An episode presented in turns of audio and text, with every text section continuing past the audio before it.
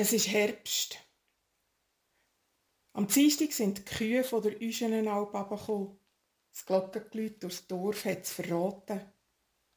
Andere sind schon am Wochenende gezügelt, die von der Enstligen Alp im Nachbartal schon letzte Woche. Auch wenn ich mich amigs noch lang sträube dagegen, dass der Sommer vorbei ist, wenn die Kühe ab den Alpen kommen, kann ich es nicht mehr leugnen. Herbst.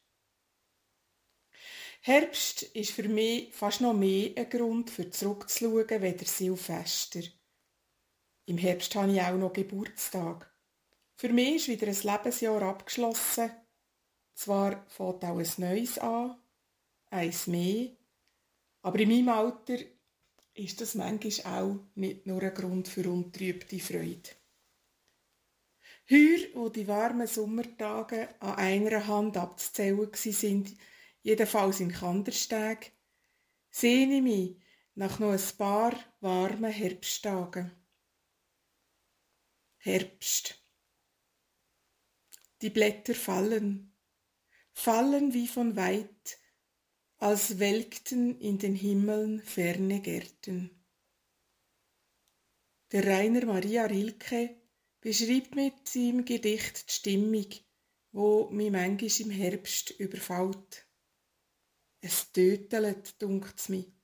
Mehr weder im Winter, wo der Schnee alles zudeckt und aus der Landschaft ganz eine andere macht. So Herbstgedanken mache ich mir nicht allein und die melancholischen Stimmungen, wo sie vorbringen, spüre ich auch nicht allein. Ich weiß, dass viele unter dieser melancholischen Stimmung leiden, wo sich fast oder gar nicht mehr vertreiben und vielleicht rückt wirklich der Tod in die Nähe. Die langen Nächte und kurzen Tage, die kommen, belasten schon jetzt, obwohl sie noch gar nicht da sind.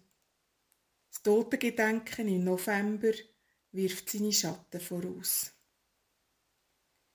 Die Stimmung, die einem an Tod erinnert, ist manchmal nur ganz kurz. Und vielleicht braucht sie sie manchmal.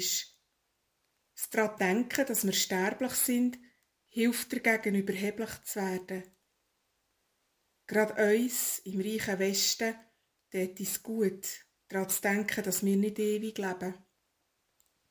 Schwierig, wenn es scheinbar keine Grenzen mehr gibt und alles machbar ist. Etwas gegen das Sterben gibt es halt gleich noch nicht. Aber das verdrängen wir lieber.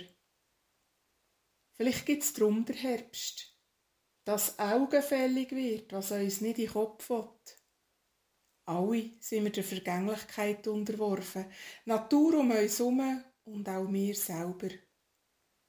Darüber kann man traurig sein und es verdrängen, oder man kann die Tatsache kreativ aufnehmen und das Beste machen aus der Zeit, wo einem geschenkt ist. Auch aus dem Herbst. Der Rilke tönt mit seinem Schlusssatz von seinem Herbstgedicht noch eine andere Dimension an. Eine, die Hoffnung weckt und kann trösten. Und doch ist einer, welcher dieses Fallen unendlich sanft in seinen Händen hält. Mein Name ist Christine Eichenberger und ich bin Pfarrerin in der Kirchengemeinde Kandergrund Kandersteg.